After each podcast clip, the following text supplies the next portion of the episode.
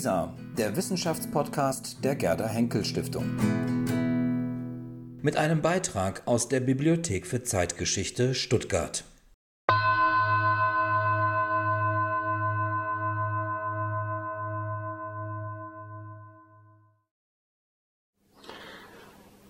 Fotos von Auschwitz kennt eigentlich fast jeder. Aber Sobibor, der millionenfache Mord an den europäischen Juden im Zweiten Weltkrieg, fand nicht allein in Auschwitz statt, sondern auch in Vernichtungslagern wie Belzec, Treblinka oder Sobibor. Der geringere Bekanntheitsgrad dieser Lager hat aber zum einen damit zu tun, äh, dass Auschwitz eben für viele das Synonym für den Holocaust ist, der Ort des Grauens an sich. Zum anderen hat der geringere Bekanntheitsgrad der anderen Vernichtungslager aber sicherlich auch damit zu tun, dass es bisher kaum Fotos dieser Lager gab, kaum visuelle Überlieferungen. Johann Niemann war der stellvertretende Kommandant von Sobibor.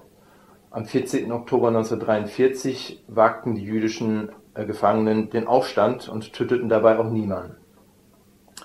Erst vor kurzem wurden mehr als 350 Fotos aus dem Besitz von Niemann entdeckt und diese Fotos ermöglichen nun einen ganz neuen Einblick in das Geschehen äh, des Holocausts im deutsch besetzten Polen, aber auch zu den Krankenmorden des NS-Regimes, äh, dem sogenannten Euthanasieprogramm. Das Bildungswerk Stanisław Hans und die Forschungsstelle Ludwigsburg der Universität Stuttgart haben im Januar eine Edition herausgegeben dieser Bilder. Martin Küppers und seine Mitautoren nehmen in dieser Edition eine historische Einordnung der Fotos vor. Und deswegen freue ich mich ganz besonders, dass wir heute im Rahmen der Vortragsreihe der Bibliothek für Zeitgeschichte Martin Küppers zu Gast haben, um über diese Fotos und um die historische Arbeit mit diesen Fotos bzw. Äh, den historischen Erkenntniswert solcher Fotos zu sprechen. Herr Küppers, herzlich willkommen in der Bibliothek für Zeitgeschichte. Schön, dass Sie da sind. Ja, vielen Dank für die Einladung. Martin Küpper studierte Geschichte und spanische Philologie in Trier und an der Humboldt-Universität zu Berlin. 2004 wurde er an der Universität Stuttgart mit seiner Arbeit über Wegbereiter der Shoah, die Waffen-SS, der Kommandostab Reichsführer SS und die Judenvernichtung 1939 bis 1945 promoviert. 2013 folgte die Habilitation, seit 2014 ist er der Leiter der Forschungsstelle Ludwigsburg der Universität Stuttgart. Diese Forschungsstelle äh, widmet sich der Erforschung der NS-Verbrechen äh, und ist an der Ludwiger, Ludwigsburger zentralen Stelle der Landesjustizverwaltung zur Aufklärung von NS-Verbrechen angesiedelt.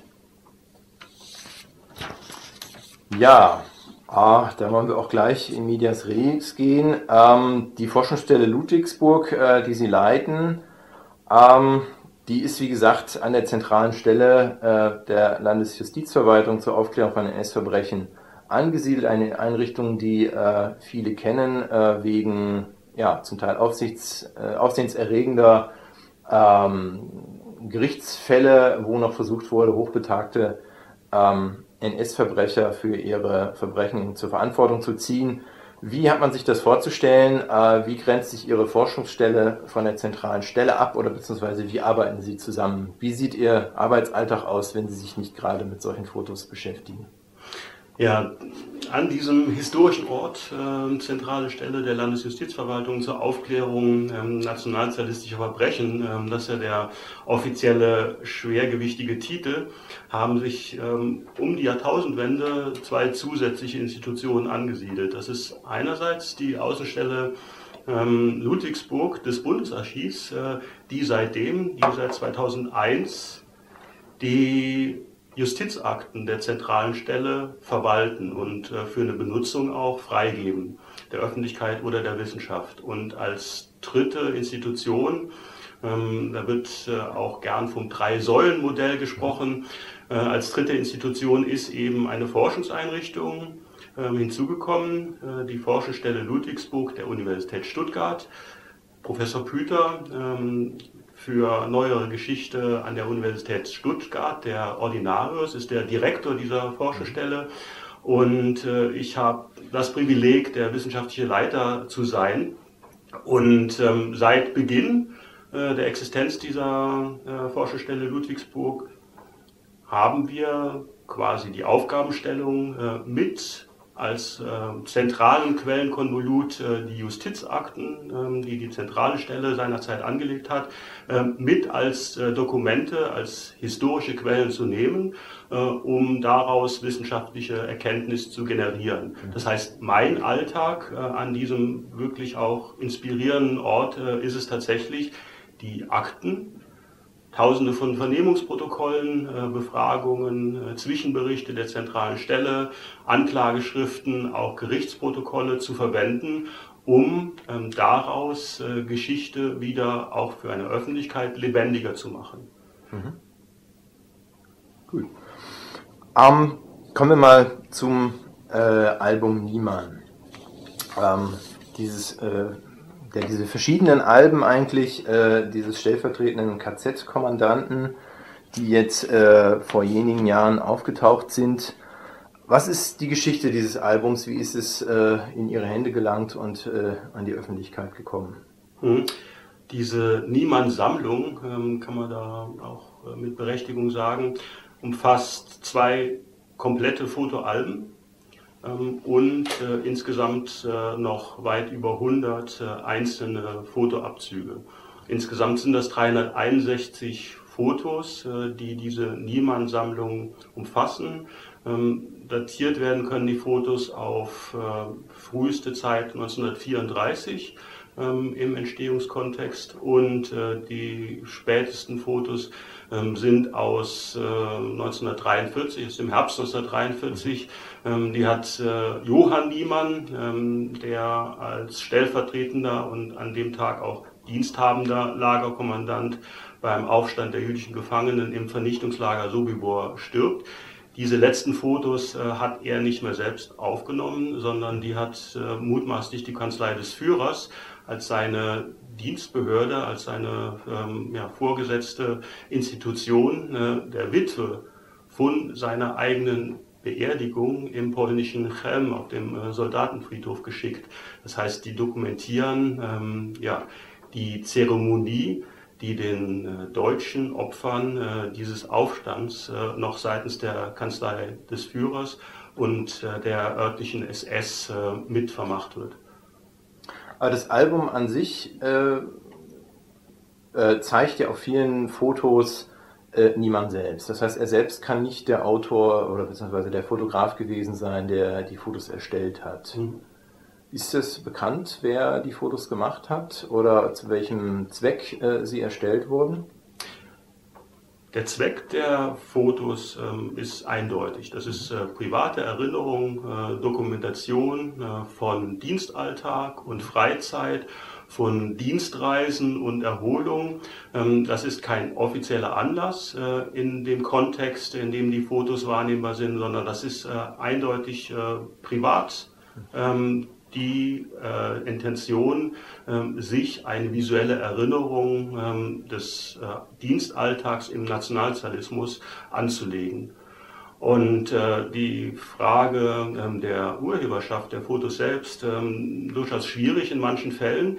In anderen Fällen ist es eindeutig feststellbar. Wir haben beispielsweise dieses ähm, außergewöhnliche Berlin-Album über eine ja, wirklich ungewöhnliche Reise von äh, Travniki, vielleicht dazu im späteren Kontext noch mehr, äh, von ähm, eher nicht-deutschen Helfern der Nationalsozialisten im Holocaust, äh, die mit Niemann als quasi ähm, ranghöchsten Reiseleiter äh, von dem deutsch besetzten Ostpolen ähm, nach Berlin gefahren werden in einem Reisebus und dort äh, eine, circa eine Woche lang ähm, ja auch von hochrangigen Funktionären der Kanzlei des Führers empfangen werden, die Freizeit haben, die Sightseeing-Programm, wirklich touristisches Programm in Berlin und im angrenzenden Potsdam erleben dürfen. Und auf diesen Fotos äh, sind zwei Fotografen, äh, jeweils äh, vice versa, mhm. zu sehen auf den Fotos. Der eine, ähm, der eine Kleinbildkamera um, die, um den Hals hängen hat und äh, der andere, der dann in einer anderen Situation eben auch fotografiert. Mhm. Das heißt, äh, da sind die Amateurfotografen, die Knipser auch wirklich festzustellen.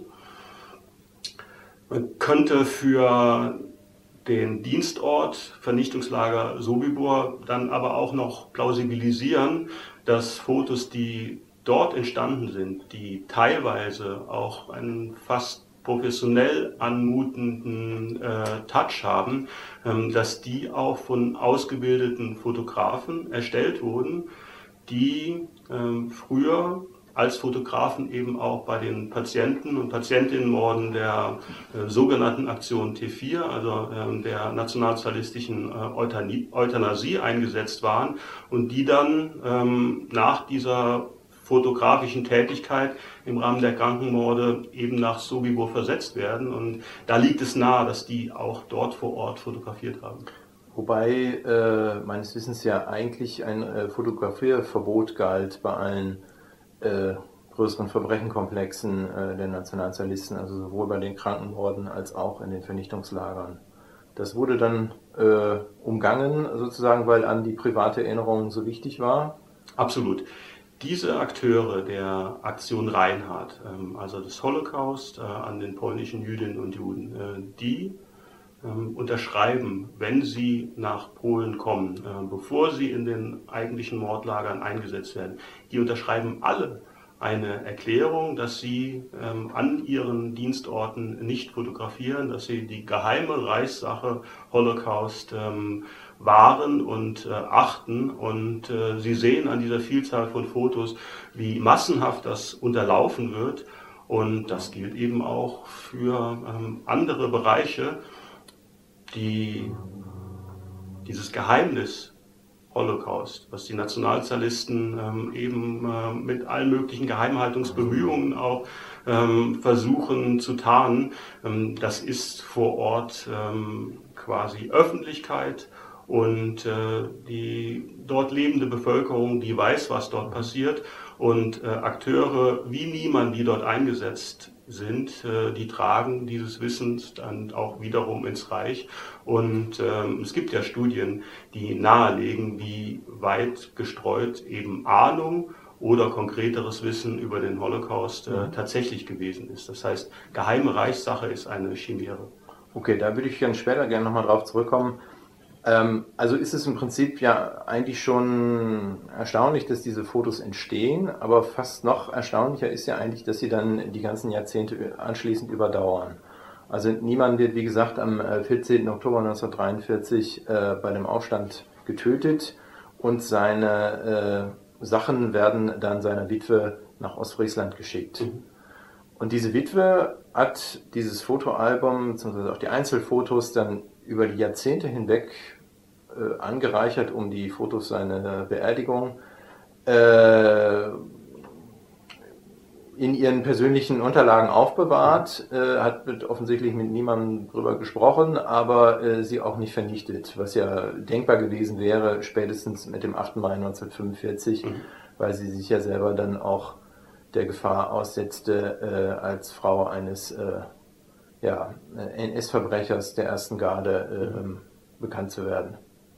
Absolut. Also ähm, wir können da wirklich mit äh, einiger Berechtigung ähm, die Witwe ähm, dieses äh, SS-Täters als äh, wahren, als Wahrerin ähm, seiner visuellen Erinnerung ähm, begreifen, wenn Sie, ähm, als sie in den frühen 1970er Jahren ähm, stirbt, äh, werden aber glücklicherweise die Fotos auch äh, in äh, diesem Moment oder in dieser Phase ähm, dann nicht beseitigt, sondern bleiben äh, weiter ähm, reichlich abgelegen und äh, auch in ihrem Wert sicherlich nicht erkannt ähm, in äh, ihrem Elternhaus liegen und überdauern bis ins Jahr 2015, bis sie dann letztlich tatsächlich entdeckt werden. Von einem Regionalhistoriker. Ganz genau. Ähm, ein Regionalforscher, Hermann Adams, ähm, der wirklich talentiert ist, um ähm, auch solche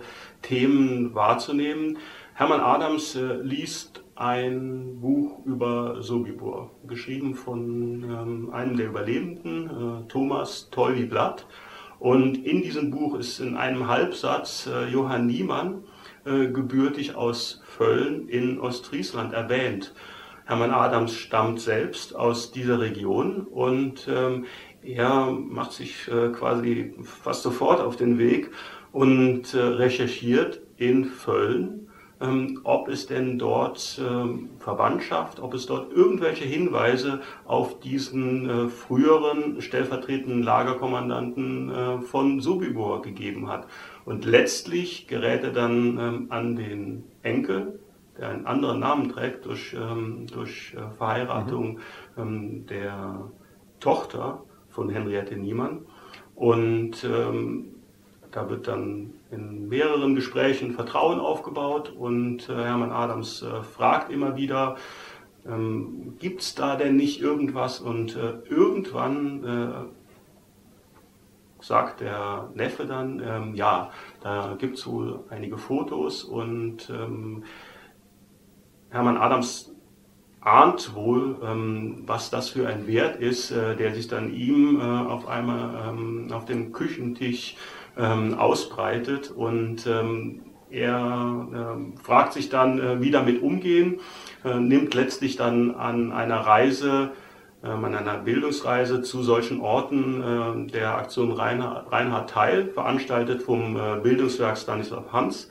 Und äh, dort äh, werden dann halt äh, ja, äh, Vertreter Vertreterinnen des Bildungswerks äh, in diese Existenz der Fotosammlung eingeweiht und äh, letztlich haben die sich dann an mich gewandt, ähm, um bei der Edition, bei der Erforschung der Fotosammlung mitzuwirken. Und äh, so hat sich das äh, Schritt für Schritt ähm, konkretisiert. Mhm. Gehen wir mal, jetzt haben wir schon sehr viel über das Album gesprochen, auf das Album konkret ein. Mhm. Was, was ist in dem Album zu sehen oder in den Alben?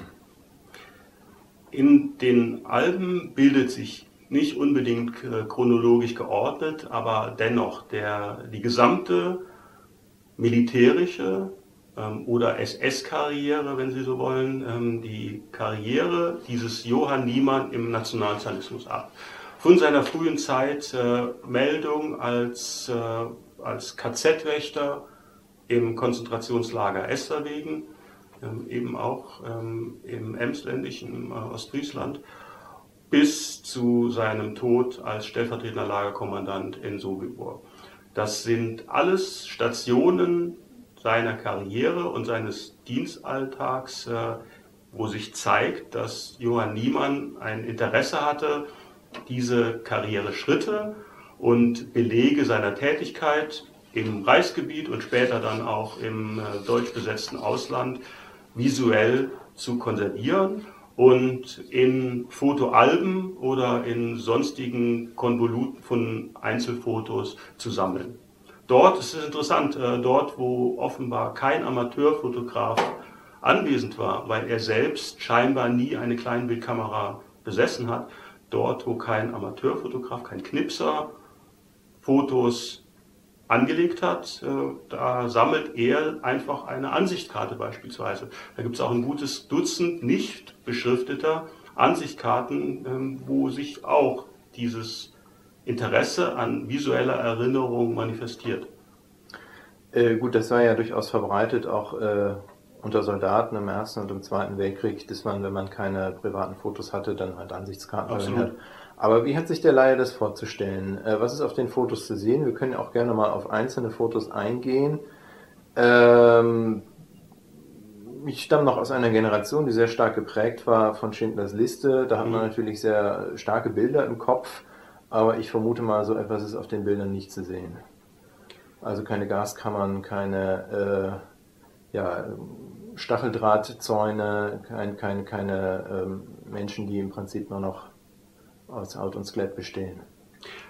Nein, diese, diese Opfer und das, was ihnen von Niemann und anderen angetan wurde, das ist auf den Fotos tatsächlich nicht zu sehen. Oder wenn, dann nur ganz im Hintergrund, ähm, wo der Gehalt tatsächlich erst, erst ähm, entschlüsselt werden muss.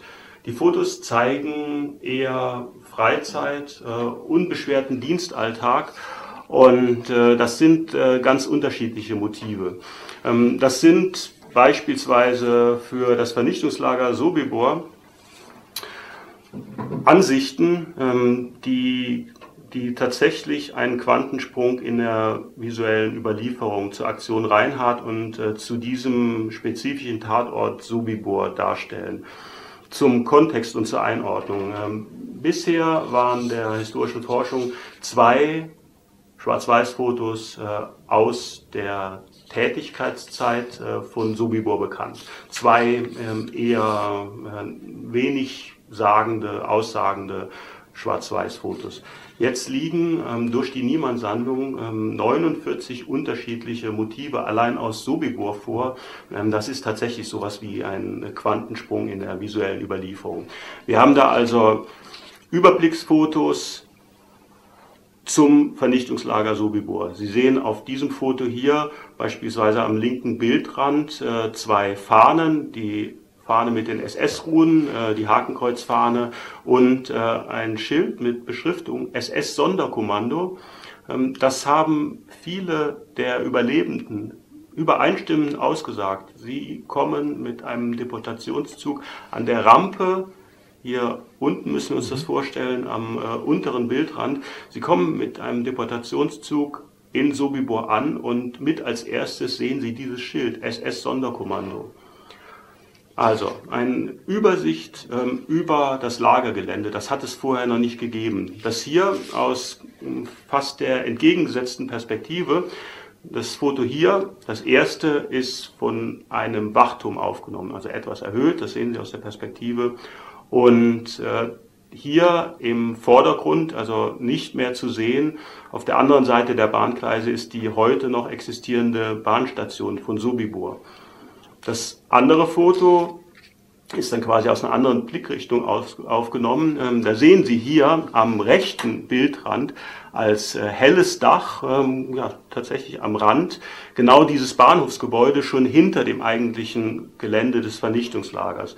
Sie sehen im Zentrum links diese Fläche, die teilweise leer ist, ähm, Sand mit äh, Holz, Brennholzhaufen, sehen Sie den eigentlichen Unterkunftsbereich der jüdischen Zwangsarbeiterinnen und Zwangsarbeiter und dahinter sehen Sie den Lagerbereich, das sogenannte Vorlager. Ähm, dort haben die deutschen ähm, SS-Angehörigen gewohnt und auch ihre nicht-deutschen, im Grunde genommen aus dem, äh, links aus dem Bildrand heraus, ihre nicht-deutschen Helfer, die sogenannten Travniki. Dann sehen Sie sehr gut auf diesem, auf diesem zweiten Abzug den sogenannten grünen Zaun, also das, äh, was mit Tannen, ähm, Fichtenzweigen als Sichtschutz ähm, den Blick von außen in das Mordlager verwehrte. Das sind also Fotos, die einen ganz neuen Eindruck von der Komposition, von der Lagergeografie ermöglichen, was selbst die in jüngster Zeit auch stattgefundenen archäologischen Ausgrabungen in der Genauigkeit ähm, gar nicht äh, rekonstruieren können. Dann sehen Sie Aufnahmen ähm, durchaus häufiger in der Niemann-Sammlung, Freizeit äh, der deutschen SS-Angehörigen. Das sind alles Männer, die vorher bei der sogenannten NS-Euthanasie bei den Patientinnenmorden im Reich teilgenommen haben, so gut wie alle. Und äh, die werden dann ähm, irgendwann 1942, Anfang 1942 in das Vernichtungslager Sobibor versetzt. Und unweit der Gaskammern sehen Sie, wie die musizieren. Eine Gruppe steht zusammen und äh, der in der Mitte spielt äh, die Harmonika. Ein anderes Foto, durchaus interessant, auch eine Runde, Freizeit, SS-Angehörige stehen zusammen. Ganz links stehend äh, ist eben ähm, Johann Niemann zu erkennen, in der Uniform schon ähm, des SS-Untersturmführers, also des untersten Offiziersrangs. Und interessant, was dieses Foto zeigt, auch kulturgeschichtlich interessant, was macht die Gruppe von Angehörigen der Lager-SS äh, auf diesem Foto? Sie schauen sich Fotos an. Ganz genau. Die schauen sich Schwarz-Weiß-Fotos an, die womöglich ähm, auch in Einzelfällen dann äh, später in die Niemann-Sammlung ähm, gegangen sind. Ähm, bei solchen Situationen äh, kursierten Fotos äh, von verschiedenen Amateurfotografen. Und äh, das sind Gelegenheiten, wo dann solche Fotomotive auch bestellt werden konnten. Unbeschwerter Alltag, ähm, sehr ja, unweit des Vernichtungsbereichs des, des Lagers. Mhm. Dann zeigen die Fotos aber auch andere Situationen und da müsste äh, der Blick vielleicht äh, von dem eigentlich äh, Zentralen ähm, weggenommen werden ähm, auf äh, das, was vielleicht nur in einzelnen Details erkennbar ist. Das hier dann äh, ein Foto, wo Sie diese nicht-deutschen Helfer, die sogenannten Travniki, benannt äh, nach ihrem Ausbildungsort, einem, einem kleinen Dorf unweit von Lublin, ähm, unweit auch vom äh, Vernichtungslager Sobibor erkennen können. Äh, die Travniki ähm, quasi bei Exerzierübungen, ähm, da im Moment äh, mit zusammengestellten Karabinern bei der Rast. Und äh, wenn Sie den Blick von dieser Gruppe hinweg äh, in den Hintergrund äh, richten, dann können Sie bei diesem äh, Busch- und Baumbestand äh, auf der linken Seite zwei Dächer erkennen. Ganz links am Bildrand, äh, verdeckt größtenteils von Bäumen, ähm, ein Dach, das ist das Dach der sogenannten Haarschneidebaracke. Dort mussten Frauen ihre Haare schneiden lassen, bevor sie in die Gaskammern gezwungen wurden. Und rechts daneben ist sowas wie ein heller Schornstein zu erkennen ähm, mit einer weiteren Dachstruktur. Ähm, das ist wohl das äh, Gebäude der Gaskammern im eigentlichen Mordbereich, im sogenannten Lager 3 des Vernichtungslagers Sobibor. Interessant auch in dieser Gruppe der Travniki ist ganz vorne im Zentrum wahrscheinlich auch der ja, im Grunde genommen weltberühmt gewordene Travniki Ivan Demjanjuk zu erkennen, der dann ähm, eine ja, spätere Justizgeschichte äh, hingelegt hat äh, mit Prozess in Israel und äh, mit Prozess und Verurteilung letztlich dann vor dem ja, Oberlandesgericht in München. Wenn wir mal dieses Bild als Beispiel nehmen, ähm, muss ich sagen, mir als Historiker fällt es schon schwer, diese Details zu erkennen. Man muss sehr genau hinschauen. Und vor allen Dingen muss man natürlich äh, auch Hintergrundwissen mitbringen, äh, um diese Details überhaupt erkennen zu können. Das wirft ja dann im Prinzip dann gleich wieder mehrere Fragen auf. Äh, das eine wäre ganz plastisch gesehen, wie haben Sie sich diese Details erarbeitet? Äh, und wie hat man sich dann dementsprechend auch die Arbeit mit diesen Fotos vorzustellen? Also ich kann mir vorstellen, ähm, ähm, dass die Fotos halt auch deswegen halt lange im Familienbesitz unbeachtet geblieben sind, weil man gedacht hat, okay, das sind irgendwelche relativ normalen Kriegsszenen. Man konnte vielleicht schon erkennen, dass äh, niemand bei der SS war. Aber äh, diese Details zu erkennen, scheint ja doch eine Wissenschaft für sich zu sein. Ist das jetzt äh, was Neues, Bilderforschung, äh, oder musste sich das auch erst aneignen? Wie hat man sich das vorzustellen? Für mich ist das größtenteils tatsächlich Neuland gewesen, mit Fotos in einer solchen Intensität zu arbeiten. Der, der Fund, diese Niemann-Sammlung, ist einzigartig und wir müssen uns das so vorstellen, dass alle Erkenntnisse, die letztlich dann auch in unserer Edition ähm, Eingang gefunden haben, ähm, das ist ein gigantisches Puzzle gewesen, ähm, wo sie Detail nach Detail zusammentragen. Und ich habe teilweise Stunden und Aberstunden vor einzelnen dieser Abzüge oder vor Digitalisaten halt gesessen. Und jedes Mal, wenn ich ein Foto dann noch einmal angesehen habe, kommt dann auch ein zusätzliches Detail ins Bewusstsein. Das heißt, dieser Blick, ähm, eine dichte Beschreibung, die Sie ja durchaus auch bei schriftlichen Quellen vornehmen, der aber äh, sicherlich im visuellen bei einem Foto ein ganz anderer ist, dieser Blick auf das, was zu sehen ist, ähm, der ergänzt sich immer wieder dann auch noch durch weitere Details.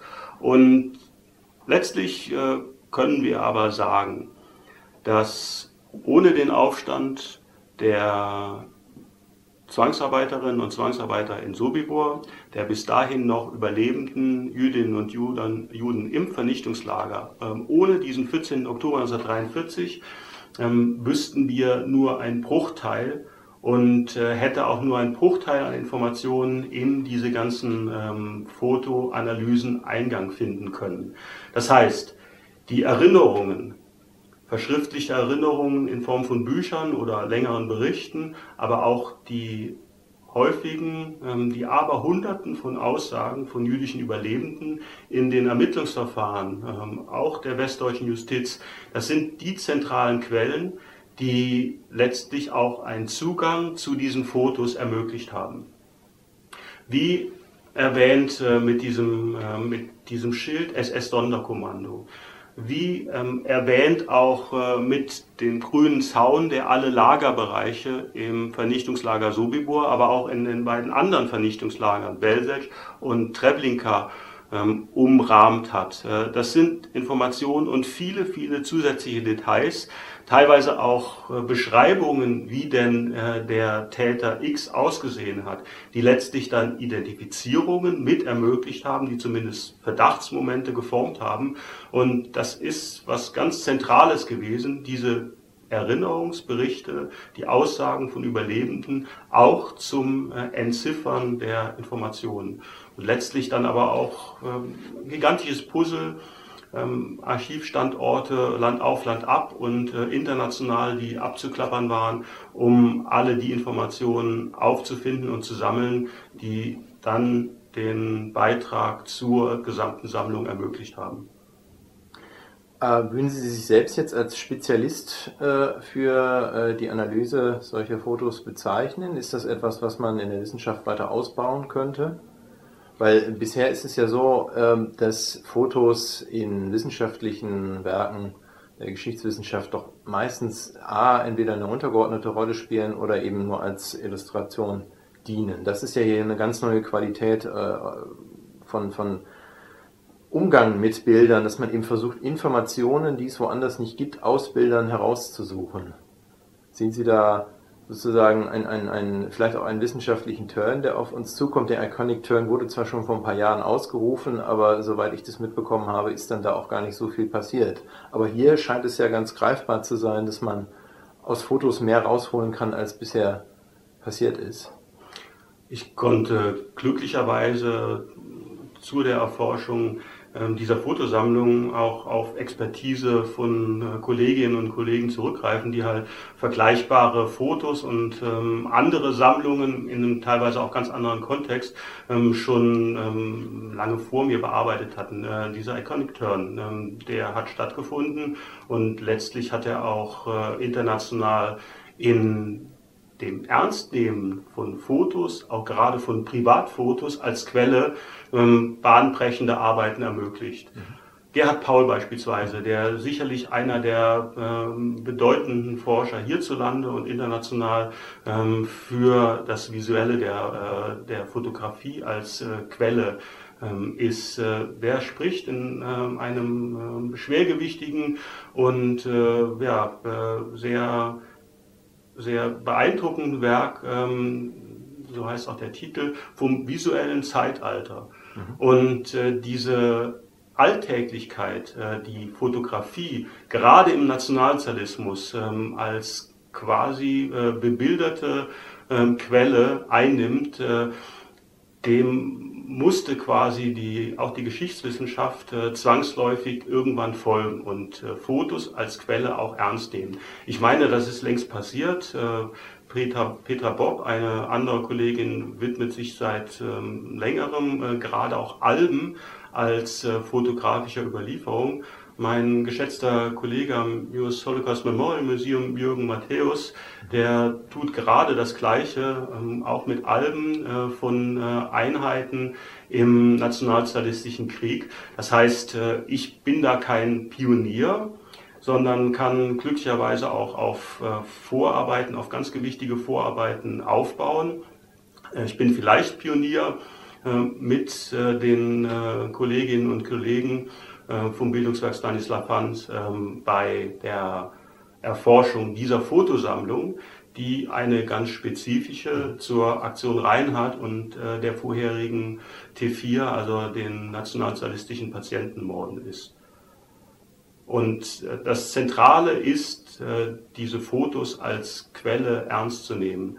Und äh, daraus lassen sich dann auch, ich meine, wirklich wichtige wissenschaftliche Erkenntnisse generieren, die auch für die Öffentlichkeit sicherlich von einigem Interesse ist. Mhm.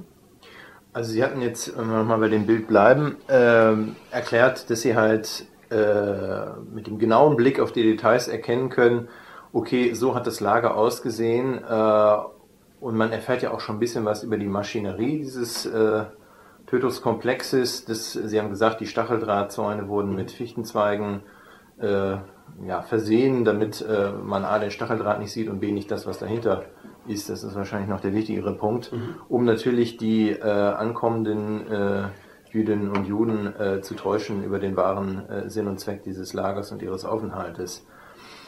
Ähm, was ich sehr spannend finde, ist aber auch, ähm, wenn wir auf Ivan Demjanjuk eingehen, ähm, A, wie haben Sie den gefunden? Äh, Sie beschreiben in der Edition, dass Sie äh, da eine sehr interessante Zusammenarbeit hatten äh, mit dem äh, Licht, Lichtbildvergleich Abteilung des Kriminaltechnischen Instituts des Landeskriminalamts Baden-Württemberg. Ja.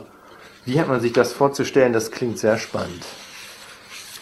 Ja, ich hatte mit der Zeit der Arbeiten an diesen Fotos ähm, die Problematik, dass ich eine Ahnung hatte, ähm, dass äh, der eine ähm, der sein könnte und der andere vielleicht der, äh, dass auf dem Foto möglicherweise ähm, tatsächlich Ivan Demjanjuk ähm, als einfacher Wachmann im Vernichtungslager Sobibor abgebildet sein könnte. Ähm, etwas, was er und sein Verteidiger ja im Münchner Prozess immer bestritten hat. Und letztlich konnte ich mit meiner Expertise aber nicht sicher sein, ob eine solche Zuschreibung tatsächlich ähm, belastbar ist. Mhm. Deswegen habe ich überlegt, ähm, was wäre da ein Weg aus diesem Dilemma und ich habe dann letztlich entschieden, mich an das Landeskriminalamt Baden-Württemberg zu wenden. Habe dorthin geschrieben, habe von dem äh, Fotoprojekt berichtet und äh, meiner Hoffnung Ausdruck verliehen, ähm, dass eben moderne Polizei mit den äh, ihr zur Verfügung stehenden Mitteln äh, vielleicht einen Ausweg aus diesem Dilemma finden könnte. Und äh, nach einiger Zeit der Entscheidungsfindung seitens des Landeskriminalamts äh, kam tatsächlich von der Abteilung Lichtbildervergleiche, also quasi der biometrischen Abteilung im LKA, im Kriminaltechnischen Institut äh, des Landeskriminalamts hier in Stuttgart, das okay, dass äh, die Polizisten, äh, die Polizeiermittler ähm, tatsächlich bereit wären, ähm, sich an der Identifizierung zu beteiligen. Ich habe dann in etwa 30 Fällen ähm, die Niemand-Fotos mit Vergleichsfotos aus anderen Quellen dort eingereicht und äh, dann ist letztlich das, äh, das Kriminalamt, das Landeskriminalamt, diese Abteilung Lichtbildervergleiche, mit äh, ihrem Urteil gekommen. Ja, im einen Fall ist das ähm, wahrscheinlich nicht der Fall, im anderen Fall sicher nicht, aber eben auch in vielen Fällen eine Bestätigung dessen, was ich schon angenommen habe und in vielen Fällen ist das letztlich dann für das Buch, für die Gesamtedition, für eine Beurteilung der Fotos eine eminent wichtige zusätzliche Expertise gewesen, die dann auch einen besseren Umgang mit diesen Fotos ermöglicht hat.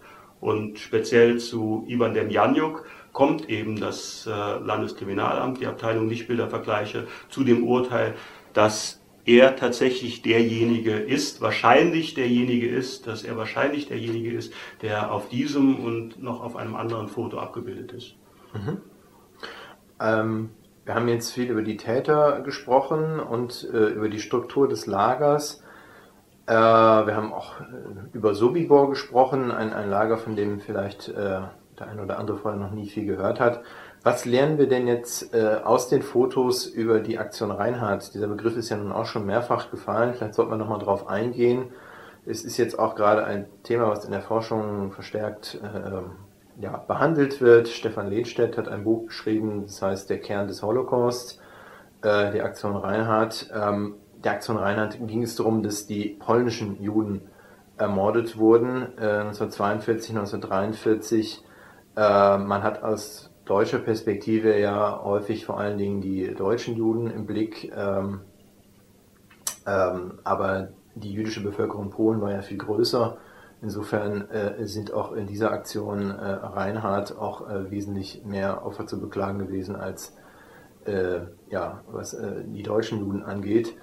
Einfach rein quantitativ äh, war das nochmal eine andere Dimension. Was ist das Besondere dieser Aktion Reinhardt und was lernen wir aus den Fotos über die? Ähm, mhm. Sie haben ja auch mehrfach angedeutet, dass Ihnen das ein besonderes Anliegen ist, äh, dass dieses, dieser äh, Tatkomplex innerhalb des Holocausts äh, in der Öffentlichkeit bekannter wird. Mhm.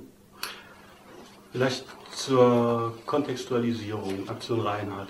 Wenn ich in meinen Vorlesungen an der Universität Stuttgart ähm, zum Thema Holocaust frage, ähm, vielleicht äh, eingangs in einem frühen, frühen Stadium des Semesters, ähm, wer oder was ist die Aktion Reinhardt gewesen, ähm, dann wissen das äh, von meinen Studierenden ähm, etwa drei, vier Prozent.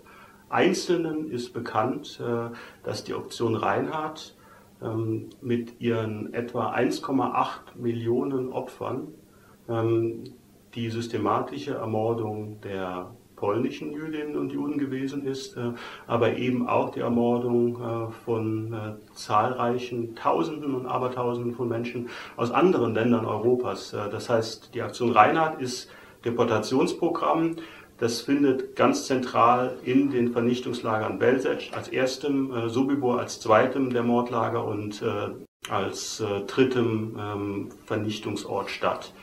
Dorthin werden vor allem aus dem Generalgouvernement, aus der quasi Kolonie, nationalsozialistisch besetzt, äh, Deportationstransporte an die Rampen dieser drei genannten Lager geschickt. Aber gerade Sobibor ist auch ein Standort, wo Deportationstransporte aus ganz Europa, aus dem Deutschen Reich, aus der Slowakei, aus Frankreich, äh, aus den Niederlanden, aus den äh, über 30.000 Jüdinnen und Juden in Sobibor um, ähm, sogar aus Weißrussland, äh, aus der Sowjetunion, ähm, werden dort ähm, Menschen ermordet. Zur Einordnung, ähm, die Aktion Reinhardt äh, findet vor allem in diesen drei Vernichtungslagern statt. Und die, Niem die Niemann-Sammlung ähm, zeigt äh, von dem Massenmord, äh, der dort in Sobibor passiert, ähm, im Grunde genommen herzlich wenig. Sie können aber, wenn Sie die Bilder aufmerksam zu entschlüsseln versuchen, ähm, können Sie doch Anhaltspunkte finden, die äh, die Bestimmung äh, dieses Ortes, Sobibor, im äh, Gefüge der Aktion Reinhardt feststellt. Sie sehen beispielsweise auf diesem Foto mit ja, dem von einem mythischen Zwangsarbeiter geschnitzten Schild Erbhof. Das ist Blut- und Bodenideologie der Nationalsozialisten, ein Erbhof auf dem Gelände des Vernichtungslagers. Alle möglichen Baracken. Im Vordergrund sehen Sie aber war Tiefensand. Ähm, das ist die Stelle, wo sich die Jüdinnen und Juden äh, vor ihrem Gang zu den Gaskammern ausziehen mussten. Dort verstecken äh, zahlreiche Menschen noch äh, Teile ihrer Wertsachen, ähm, Geld, vielleicht Schmuck, in der, ähm, in der Wahrnehmung, äh, das den Tätern nicht zu überlassen, vielleicht das sogar später nochmal mit Glück wiederfinden zu können, weil getäuscht über die Bestimmung des Ortes wissen die meisten ja gar nicht, was ihnen dort widerfahren wird. Das heißt, ähm, eher ganz unverfänglicher Vordergrund ähm, für die Bestimmung des Lagers ist das auf Fläche. Oder ein anderes Beispiel. Sie sehen ähm, hier dieses äh, erste Foto, was wir besprochen haben, die Übersicht äh, über das äh, Vernichtungslager Sobibor mit dem Eingangsbereich, mit dem Lagertor am linken Bildrand in der Bildmitte etwas links äh, von diesem äh, noch aus der polnischen Zeit stammenden äh, Feuermeldeturm sehen Sie zeigt so äh, schräg nach links, ähm, nach oben. Ähm, das ist so als dunkler Schatten erkennbar. Das ist der des Baggers, der ab Herbst 1942 in Sobibor besorgt wurde, um die Leichen der Ermordeten aus den Massengräbern zu schaffen, ähm, zu verbrennen und dann im Folgenden auch äh, alle angekommenen, ermordeten Deportierten auf Scheiterhaufen äh, zu schichten und zu verbrennen. Das sind also kleine Details, die letztlich dann doch erfahrbar machen, ähm, was ist Sobibor als eines der Lager der Aktion Reinhardt. Und vielleicht eines, also in meinen Augen ähm, das äh, ja, verstörendste Bild, da inszeniert sich Johann Niemann zu Pferde in der Uniform eines SS-Untersturmführers, zu erkennen an den drei Rauten, an seinem Kragenspiegel. Hm, der inszeniert sich als quasi Modell Nazi. Mhm. Den Blick in die Ferne, auf seinem Schimmel sitzend. Und äh, das Foto ist ja durchaus professionell auch anmutend aus der Froschperspektive aufgenommen. Sie sehen am unteren Bildrand eine Kante, da ist eine Holzbohle zu erkennen. Der einzige Ort, an dem dieses Foto entstanden sein kann, ist das Gleis, das Gleis, wo die Deportationszüge aus ganz Polen, teilweise aus ganz Europa im Vernichtungslager ankamen. Die Rampe ist etwas überhöht gebaut worden, ähm, damit die Opfer schnell aus den Zügen, das heißt der Fotograf steht im eigentlichen Gleisbett und Johann Niemann lässt sich auf der erhöhten Rampe des Vernichtungslagers Sobibor als quasi SS-Heroe ablichten. Das sagt schon vieles auch über diesen Tätertypus aus. Mhm. Ähm, wir hatten eingangs darüber gesprochen, wie äh, das, die Sammlung Niemann äh, Jahre überdauert hat und dann glücklicherweise in die Hände der Wissenschaft äh, gelangt sind. Wie ist es, wenn Bürger jetzt äh, im Nachlass ihrer Vorfahren äh, Fotos aus äh, der NS-Zeit entdecken, äh, die die zahlreichen Bilder dieser Sammlung sie nicht auf den ersten Blick erschließen können, worum es geht? Was würden Sie vorschlagen, an wen sollten Sie sich wenden, äh, wenn die Bürger den Eindruck haben, es handelt sich hier um historisch wertvolles Material? Ja, ich kann dann nur ermuntern und äh, vielleicht zeigt das auch der äh, Wert und äh, die Resonanz auf die Veröffentlichung dieser Niemann-Sammlung. Ich kann da nur Ihre Zuschauerinnen und Zuschauer ermuntern, in einem solchen Fall, wo historische Fotos entdeckt werden, ähm, Fotos der Vorfahren möglicherweise, ähm, diese beispielsweise auch in die Forschungsstelle Ludwigsburg der Universität Stuttgart zu schicken oder an andere geeignete Institutionen. Äh, dazu gehört natürlich auch äh, Ihre Bibliothek, Herr Westerhoff. Ähm, die Fotos ähm, einer Expertise zugänglich zu machen, ähm, um zu verhindern, dass diese Fotos äh, irgendwo verloren gehen. Das mag in vielen Fällen noch ähm, existieren, dass solche Fotos unentdeckt äh, irgendwo schlummern. Und es ist unbedingt wünschenswert, ähm, dass äh, vergleichbare Fälle noch ermöglicht werden, wo solche einzigartigen Sammlungen und möglicherweise sind es auch nur einzelne Fotos ähm, letztlich der Wissenschaft und der Öffentlichkeit zugänglich gemacht werden können. Also das können ähm, alle ähm, selbst äh, mit ermöglichen, indem sie einen wachen Blick auf äh, die Hinterlassenschaften der Vorfahren haben. Ich denke, das ist ein sehr schöner Schlussappell, ähm, dass äh, ja, wir alle im Prinzip aufgefordert sind, äh, uns dem Vergangenheit, der Vergangenheit zu stellen äh, und dafür zu sorgen, dass eben die schrecklichen Dinge, die äh, während des Zweiten Weltkriegs passiert sind, nicht in Vergangenheit geraten und natürlich auch dafür zu sorgen, dass so etwas nie wieder passiert.